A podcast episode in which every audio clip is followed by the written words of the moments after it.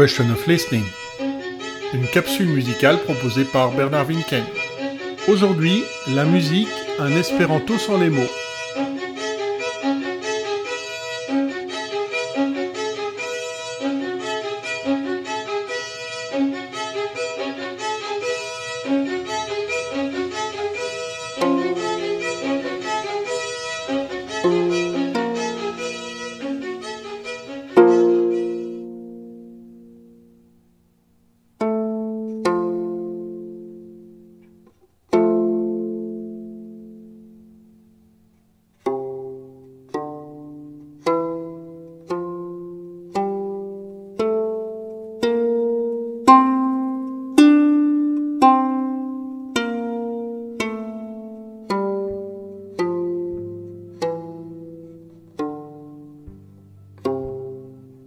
La musique est-elle un langage universel, une sorte d'espéranto, mais sans mots?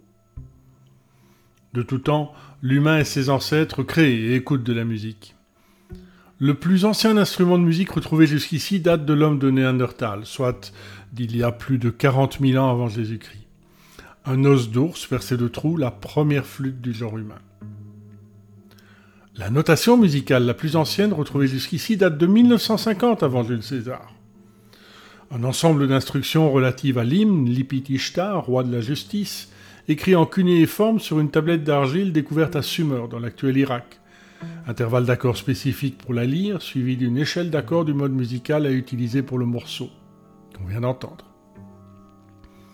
La mélodie écrite la plus ancienne retrouvée jusqu'ici date de 1400 avant Jacques Chirac. Le chant au rite numéro 6, dédié à Nikal, la déesse du verger, est le seul, presque complet parmi les 36 morceaux gravés en écriture cunéiforme sur 29 tablettes d'argile découvertes dans l'ancienne cité d'Ougarit, dans l'actuelle Syrie. Outre les paroles de l'hymne, une invocation anicale pour accorder sa fertilité aux femmes stériles, on y trouve les instructions pour le chanteur et l'instrumentiste en charge du samoum, un instrument à neuf cordes proche de la lyre, sous la forme de ce qui ressemble à une sorte de tablature de guitare. Son compositeur reste inconnu.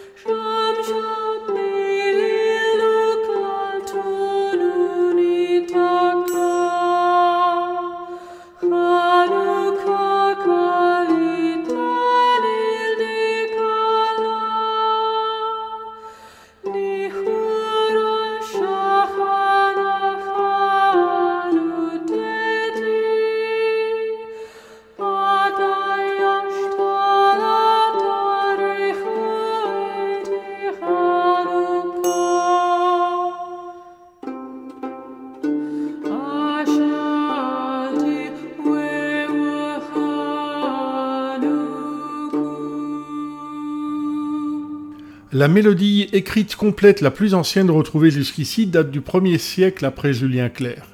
L'épitaphe de Sékilos, consignée sur une stèle à Tralles dans l'actuelle Turquie, avec paroles et musique dans la notation musicale grecque antique, alphabétique et sans ambiguïté, le mode hypophrysien, peut donc être jouée note pour note telle qu'elle a été écrite.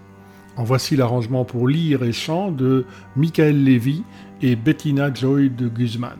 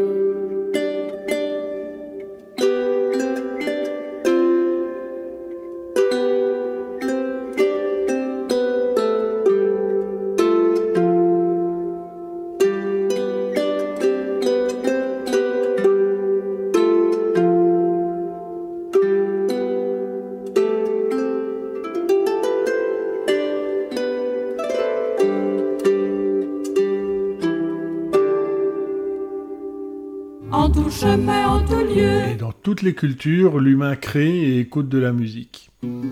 Dans les fondamentaux de la construction des musiques du monde, il y a certains invariants, mais il y a aussi des différences. La musique occidentale est tonale et polyphonique, au contraire des musiques traditionnelles qui sont modales et le plus souvent monodiques. Si l'octave est quasi universelle, sa division ne l'est pas. Par exemple, la musique occidentale utilise une gamme tempérée divisée en 12 parties égales, les 12 notes de la gamme chromatique tandis que la gamme orientale compte 24 notes organisées en différents sous-ensembles de 7 notes.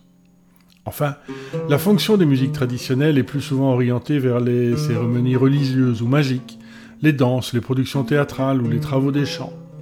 Alors que pour la musique occidentale, il est normal de payer sa place pour assister à un concert. Dans la musique arabe, à partir de la structure de base, on définit une vingtaine de modes. Makam donne un cadre dans lequel l'interprète improvise autour des notes principales du mode et évoque des sentiments qui leur sont attachés. Virilité ou féminité, amour ou tristesse, douleur ou nostalgie. On entend Makam Rast de Nazer Shama.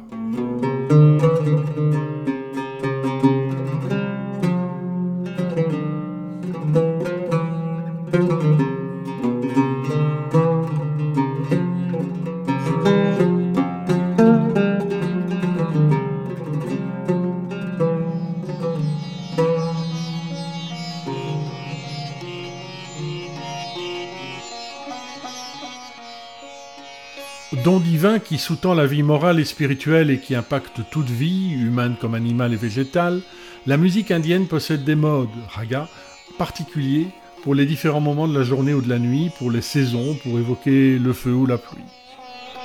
Ravi Shankar, qui a inspiré George Harrison, improvise dans Laga Lageshri.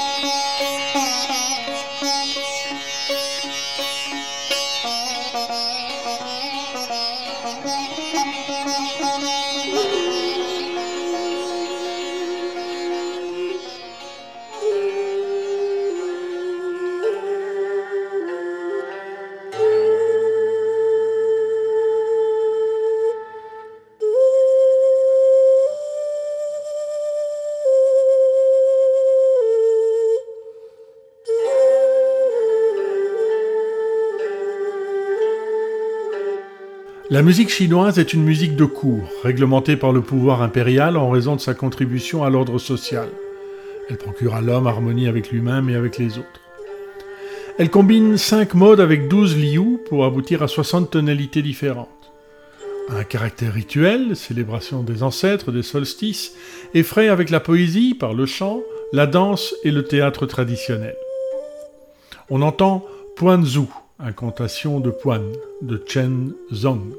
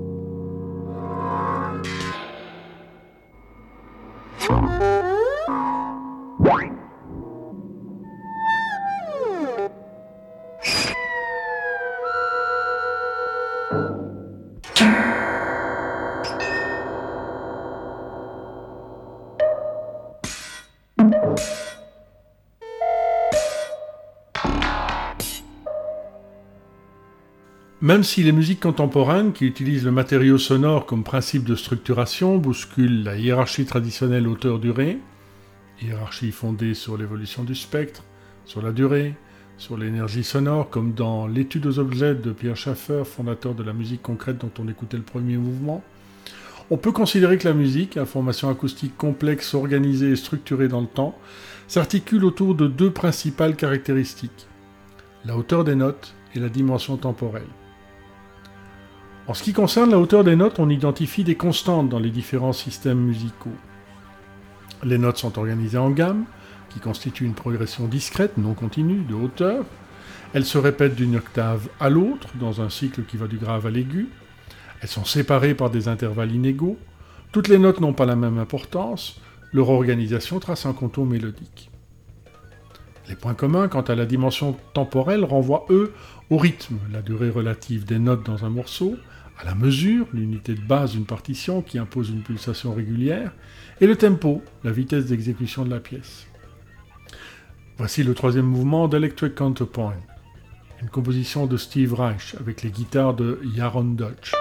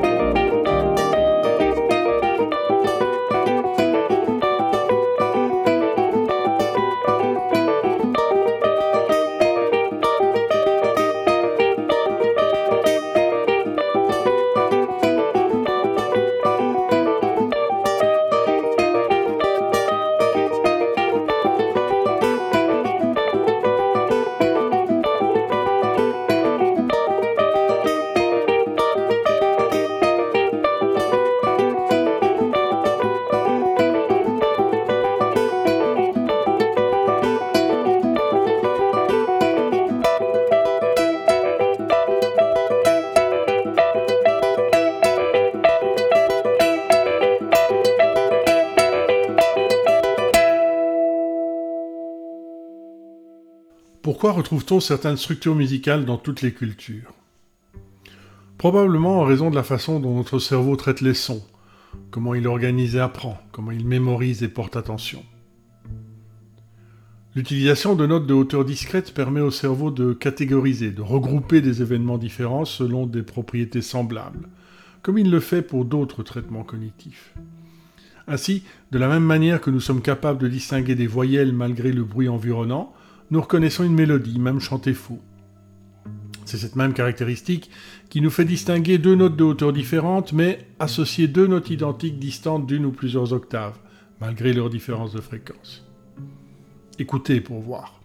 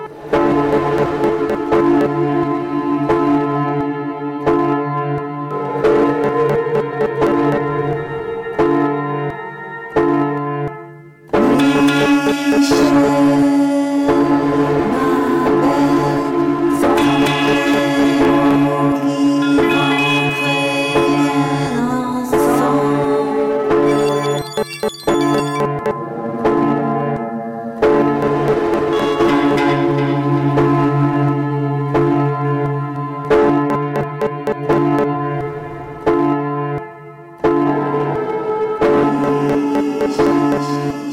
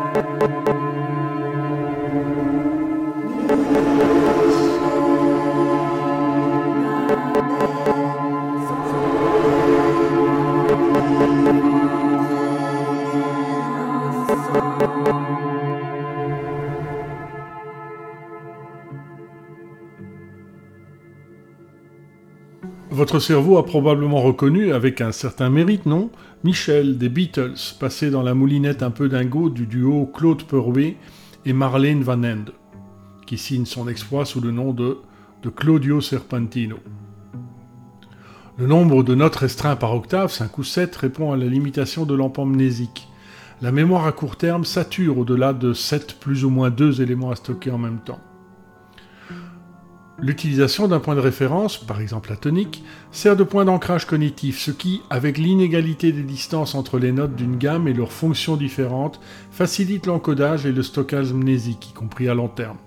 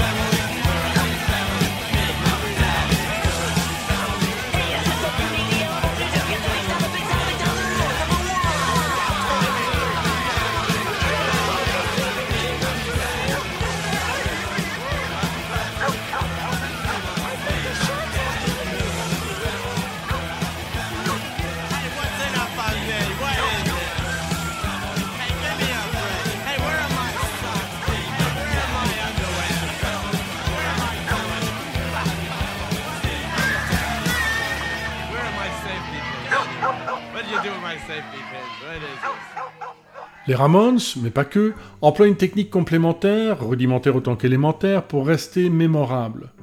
Je suppose qu'il n'est pas nécessaire que je précise le titre de ce morceau de 1977. Plusieurs expériences sur des bébés de 6 à 12 mois, encore peu influencés par l'apprentissage et donc considérés comme universalistes, c'est-à-dire capables de recevoir indistinctement les musiques de différentes cultures, testent leurs préférences en changeant une caractéristique musicale de la mélodie. La distance entre les notes, la hauteur des notes, le contour mélodique. On mesure la durée de leur regard vers le haut-parleur qui diffuse la musique, plus longue quand celle-ci leur plaît, plus courte dans le cas contraire. On constate que les bébés, certains de ces résultats sont généralisables aux adultes, mémorisent mieux les notes quand elles sont séparées de distances inégales. Qu'ils préfèrent la consonance, autrement dit des sons acoustiquement cohérents, qu'ils sont plus attentifs aux hauteurs relatives plutôt que spécifiques des notes, autrement dit au contour mélodique, et à l'organisation temporelle relative, autrement dit au rythme plutôt qu'aux durées absolues des notes. Ils reconnaîtront donc le We Are a Happy Family des Ramones, même si les Residents l'interprètent sur un tempo plus lent et un registre plus aigu.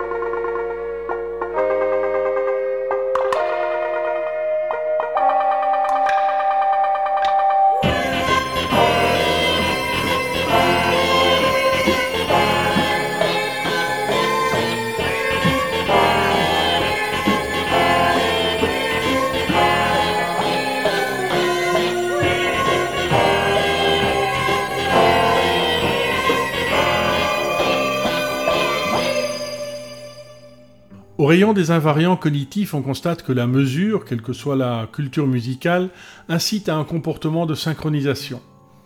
On tape des pieds ou dans les mains, on ovationne, il ne faut que quelques secondes à une foule pour coordonner ses applaudissements à la fin d'un morceau, on danse, on joue de nos instruments, ensemble.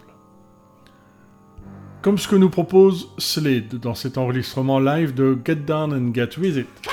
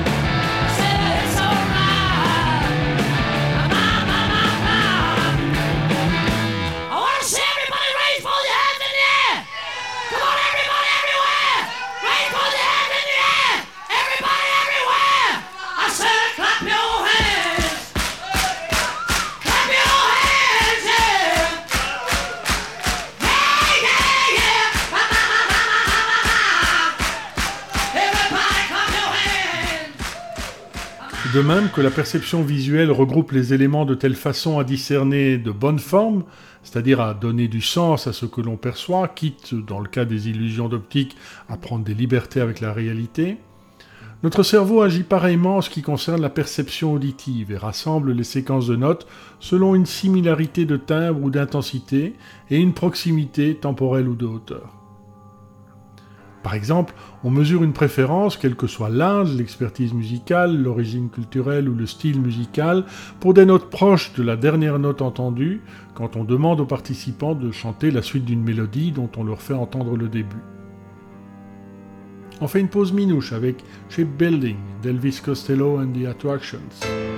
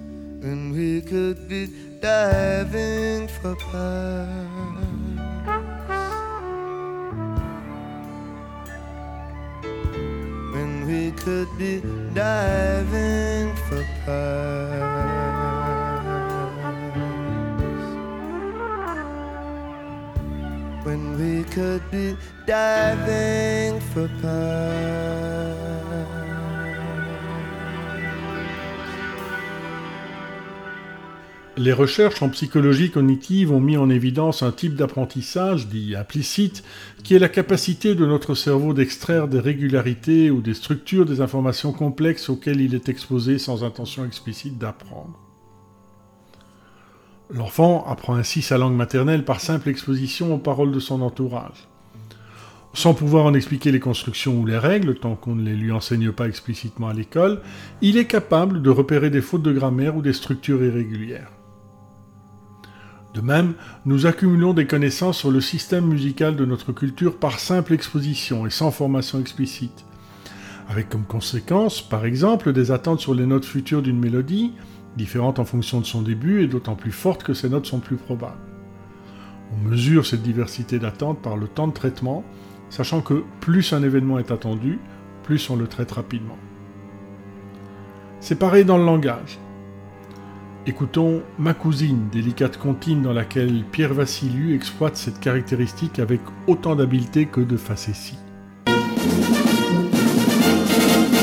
Connaissez-vous ma cousine, celle qui a les yeux en trous de pipe et qui le jour de ses 20 ans a voulu me faire son amant? Voilà comment ça s'est passé, excusez-moi si c'est osé, on s'est allongé sur le lit, on a parlé soleil et pluie jusqu'à ce qu'elle me fasse remarquer qu'on n'était pas là pour se bercer. Alors je l'ai déshabillée et m'attardant sur ses nénés, elle me dit t'es plein d'audace pendant que je retirais ses godasses. Puis quand elle fut dévêtue et que je vis le trou de son nez, sincèrement j'aurais pas cru qu'on puisse être aussi négligé. Elle n'avait rien de folichon, si vous aviez vu ses nylons, on aurait juré des chiffons. Elle était sale, enfin passons. Puis je me suis déshabillé, j'étais tout nu à ses côtés, me voyant là comme un idiot. Elle a compris que j'étais pudique, alors elle a pris le commandement. Viens là mon rat, viens là mon grand, je vais te faire tout plein de chatouilles sur les joues, le nez et les coudes. Tu vas y prendre un tel plaisir que dans deux secondes tu vas jouer. Assieds-toi là auprès de la caisse et mets ton doigt entre mes pieds.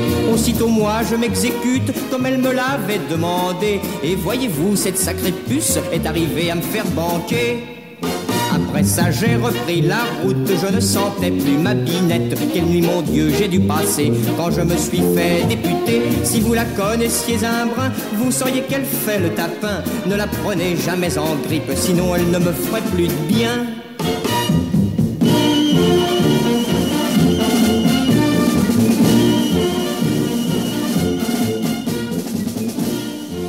Cette acculturation par simple exposition est un invariant cognitif, comme le montrent plusieurs études qui comparent la perception de musique d'une culture entre des auditeurs indigènes, et donc acculturés, et des auditeurs d'autres cultures.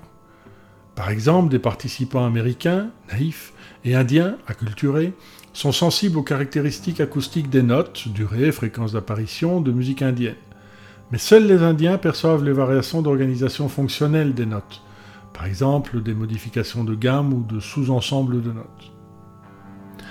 Il en va de même pour les structures temporelles. Des auditeurs américains perçoivent facilement les mesures simples qui font partie de leur culture musicale, mais ont plus de mal pour les mesures complexes qui sont bien moins fréquentes. Au contraire d'auditeurs bulgares ou macédoniens acculturés à la musique folklorique des Balkans qui fait bien plus souvent appel aux mesures complexes. Voici Les fourmis de Harzoy. On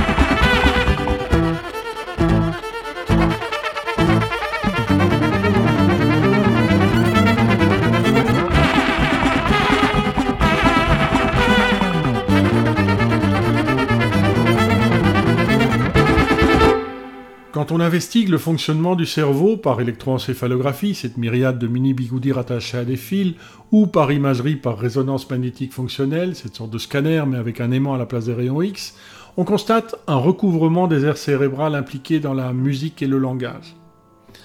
Mais pas que, car certains patients, après un traumatisme ou un accident vasculaire cérébral, présentent des troubles du langage mais pas du traitement de la musique, et vice-versa. Et puis, il y a aussi la musique en génital, trouble dont souffrent certaines personnes pour qui la musique ne fait pas sens. En gros, c'est du chinois, du bruit, et qui ne s'explique ni par une lésion cérébrale, ni par un déficit auditif, cognitif, intellectuel ou social, ni par un manque d'exposition à la musique. Cette surdité musicale n'affecte pas la compréhension de la parole, la reconnaissance de la voix ou des bruits de l'environnement, mais empêche d'identifier une mélodie familière sans parole, ou de détecter une fausse note, ou quelqu'un qui chante fou, y compris soi-même.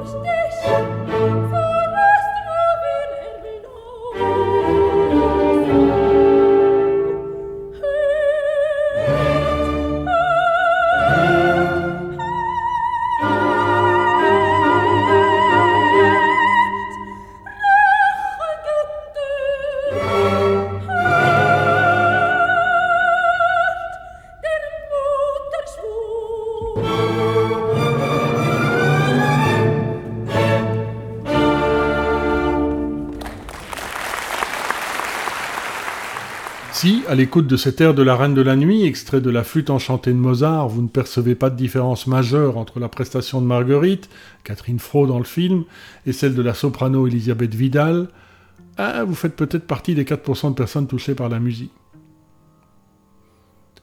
Alors, la musique est-elle un langage universel?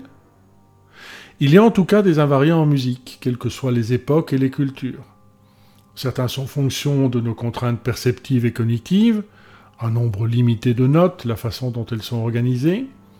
D'autres sont communs au langage et à la voix, comme les berceuses, les émotions musicales ou l'association musique et mouvement, par exemple la danse. En 1887, le médecin ophtalmologiste polonais Louis-Lazare Zamenhof publie le projet Langue internationale sous le pseudonyme Doctoro Esperanto, docteur qui espère. Près d'un siècle plus tard, le groupe belgo-anglais Esperanto conclut son troisième et dernier album, et nous cette capsule, par Last Tango. Pour réaliser cet épisode, je me suis largement référé à l'article de Barbara Tillman, directrice de recherche en neurosciences au CNRS à Lyon, sur La musique, langage universel, paru dans le magazine Pour la science en novembre 2008.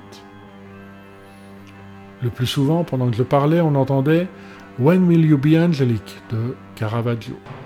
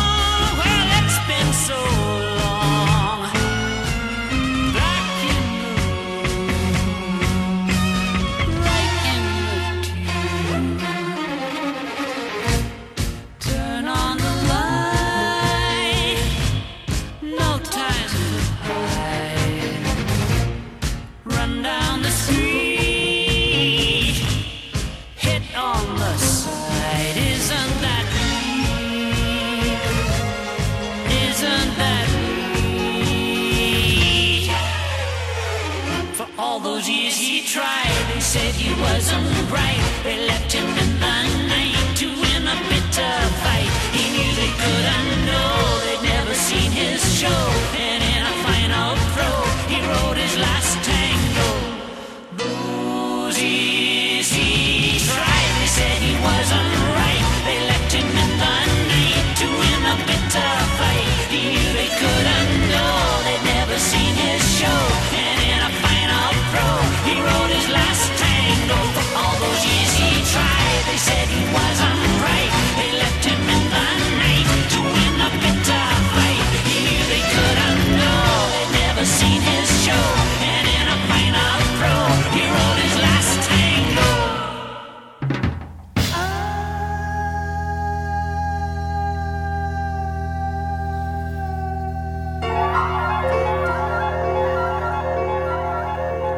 Of Listening, c'est fini pour aujourd'hui.